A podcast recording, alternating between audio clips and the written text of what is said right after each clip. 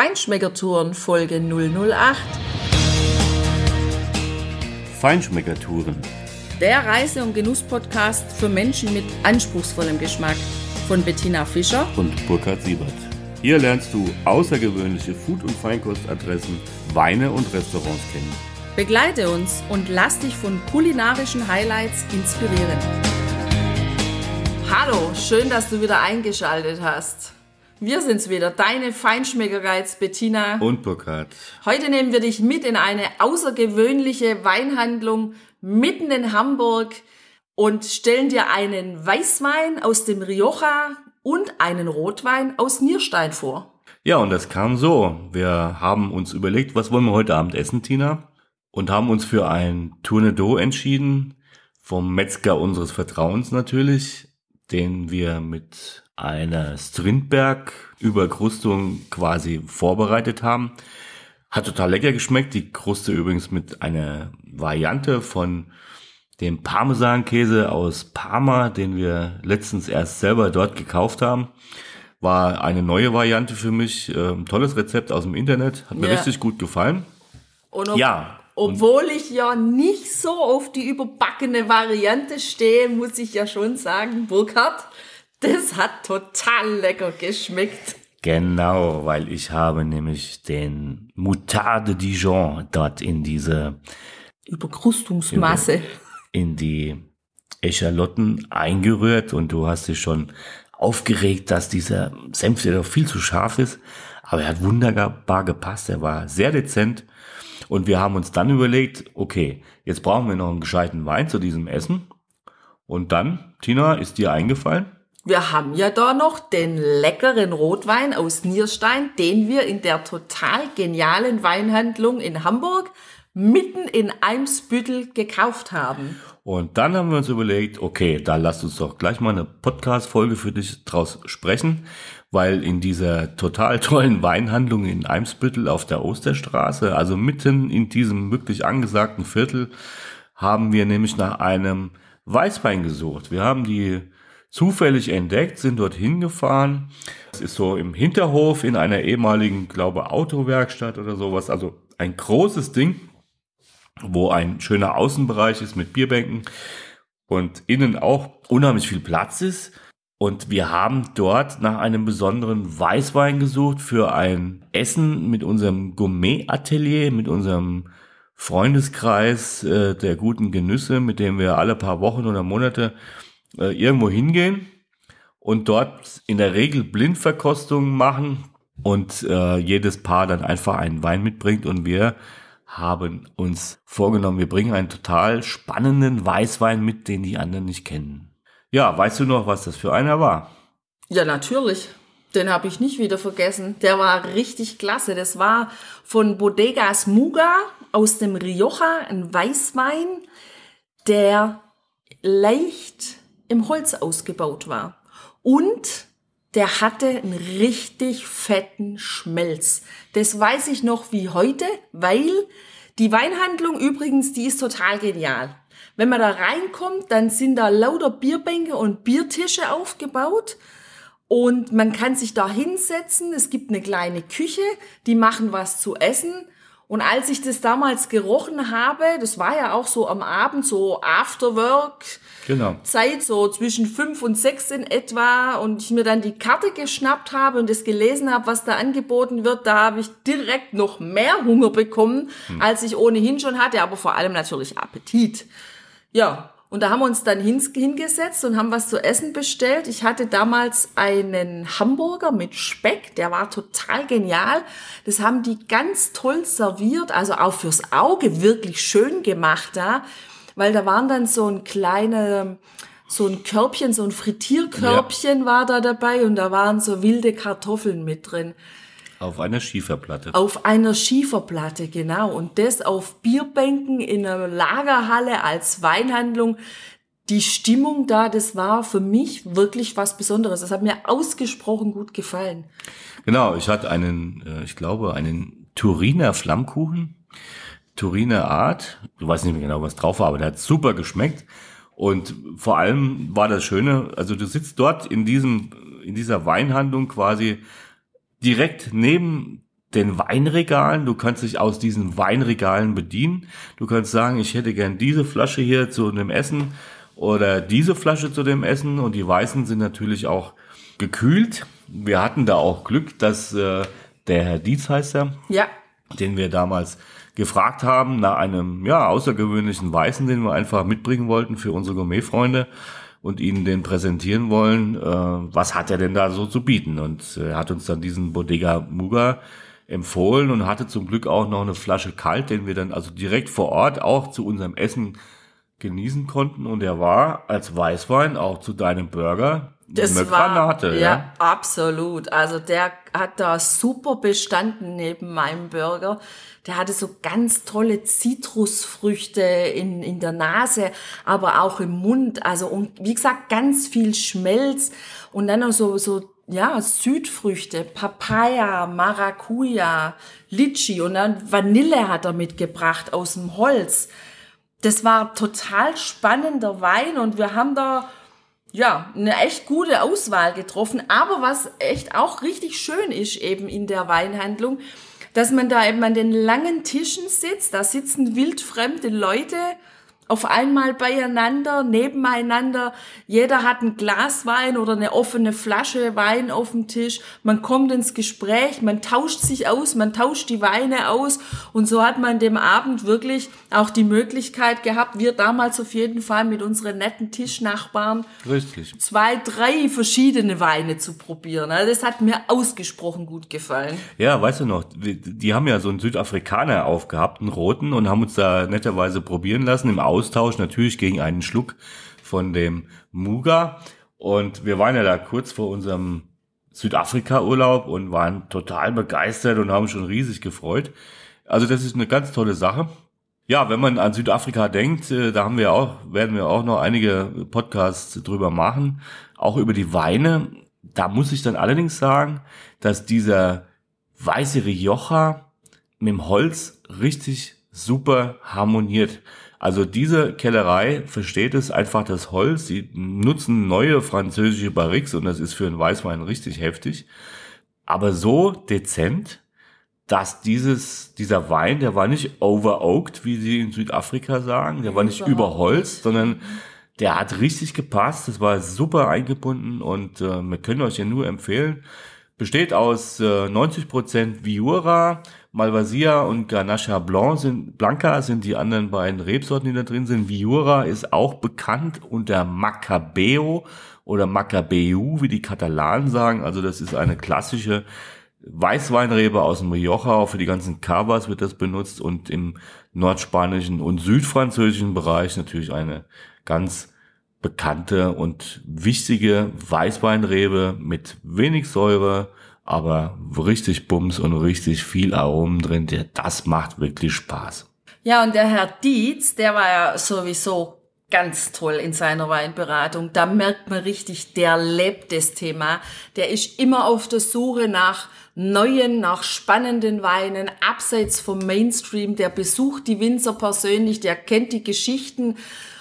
Und wir haben ihm erzählt, dass wir im Rotweinbereich in der Regel sehr mediterran unterwegs sind, also Italien und Südfrankreich. Und da hat er ganz spontan ins Regal gegriffen auf eine Flasche Wein, wo ich noch dachte, hat er mir jetzt eigentlich gerade zugehört? Aber die hat er ganz selbstbewusst rausgenommen, uns vor die Nase gehalten und gesagt, und jetzt habe ich was für Sie. Der kommt aus Nierstein, das ist ein Rotwein, der ist richtig genial, der ist richtig, also der geht in Richtung mediterran. Der wird Ihnen bestimmt schmecken. Ja, und dann kam ich mit meinen Erinnerungen, Tina, ja. Weil ich bin Darmstädter. Darmstadt ist von Nierstein gefühlt 30 Kilometer entfernt.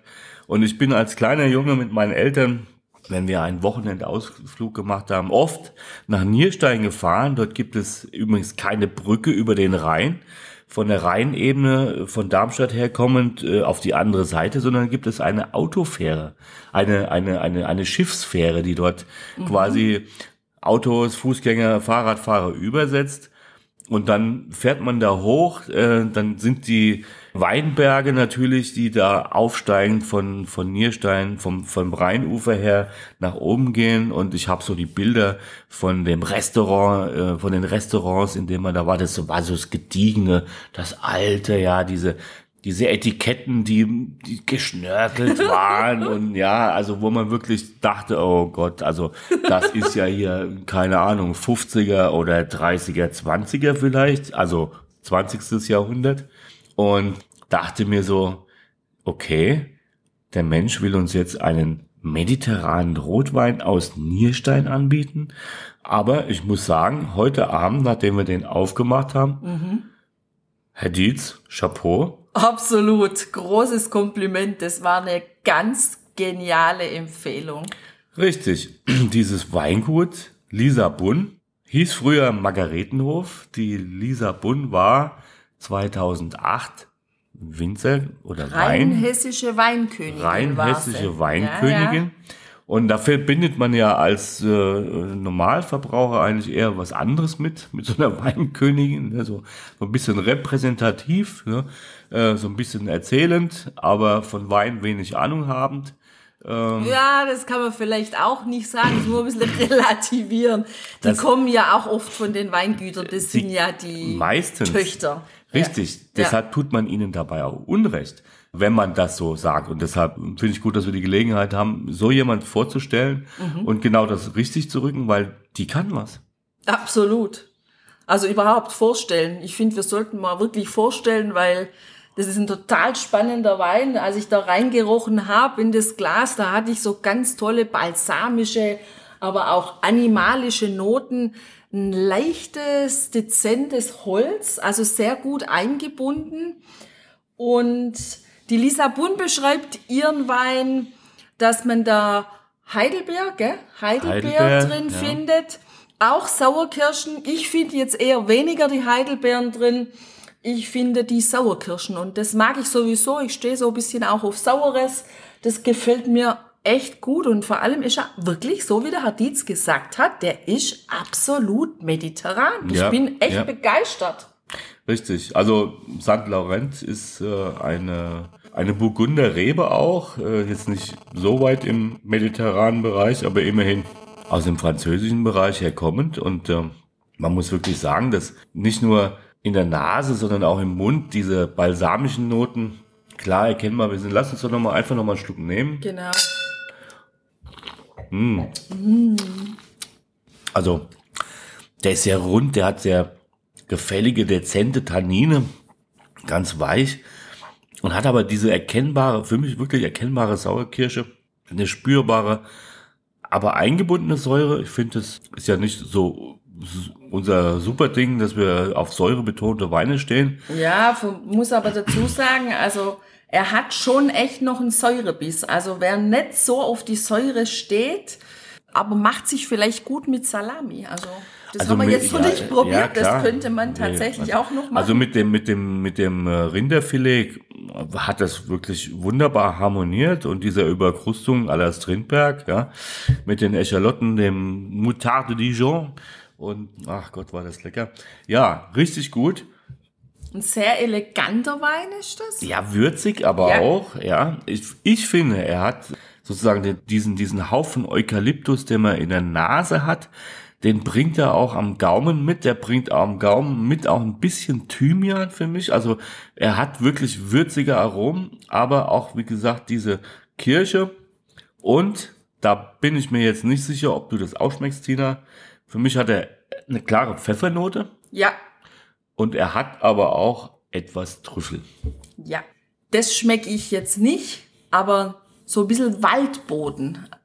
Er erinnert mich schon ein bisschen an Waldboden. Übrigens ist dieser Wein, den wir hier heute probieren, ein 2013er Jahrgang. Der ist vier Jahre bei uns gelegen. Den gibt's jetzt, glaube ich, nicht mehr. Die haben jetzt neuere Jahrgänge. Ja, ja. Aber ich würde mal sagen, der könnte auch immer noch mindestens drei bis vier Jahre liegen, würde sich super weiterentwickeln. Also es ist ein Wein, den man durchaus gleich genießen kann aber auch kaufen kann, beiseite legen, zwei, drei, vier Jahre vergessen, dann aufmachen und dann hat man ein ganz tolles, einen ganz tollen Begleiter zum Abendessen. Das glaube ich auch. Der hat noch Potenzial. Der kann auch noch etwas runder und harmonischer werden. Und ob er jetzt Trüffel hat oder nicht, oder Waldboden hat oder nicht, sei es dahingestellt. Die Geschmäcker sind verschieden. Am Ende zählt nur eines, er muss schmecken oder er schmeckt nicht. Das ist das Kriterium. Ja, also wir hatten einen wunderschönen Abend heute beim ganz leckeren Essen mit einem tollen Weinbegleiter. Wenn du den Wein auch probieren möchtest, wenn dir unsere Weinbeschreibung gut gefallen hat, dann geh doch einfach mal auf unsere Seite www.feinschmeckertouren.de. Da findest du die Einkaufstipps, wo du den kaufen kannst, auch nochmal die Weinbeschreibung. Dann musst du nicht alles dir jetzt merken. Genau, das kannst du da nachlesen. Richtig. Und wir sind uns einig, dass der Wein im Abgang super elegant ist. Und ihr werdet auf der, in den Show Notes natürlich auch einen Hinweis, einen Link auf diese ganz tolle Weinhandlung in Hamburg finden. Wer in Hamburg mal lecker essen will und äh, einen guten Wein dazu genießen will und vor allem auch nette Menschen kennenlernen will, mit denen sich austauschen möchte, der soll nach Eimsbüttel gehen und äh, nicht vergessen, nehmt eine Flasche Rioja Weiß von Muga mit. Es lohnt sich. Genau. Und jetzt wünschen wir dir ganz viel Spaß beim Genießen.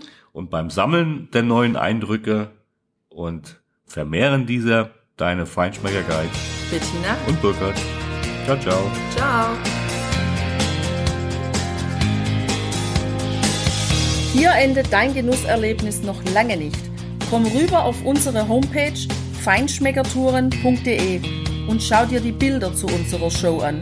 Dort findest du auch wertvolle Links zu den heutigen Empfehlungen. Verpasst keine Neuigkeiten mehr und trag dich am besten gleich in unseren Newsletter ein. Wir freuen uns auf deine Anregungen für weitere Episoden und einen regen Austausch mit dir. Viel Spaß beim Genießen, denn du weißt ja, wahrer Reichtum besteht nicht im Besitz, sondern im Genuss. Deine Feinschmecker Guides Bettina und Burkhard.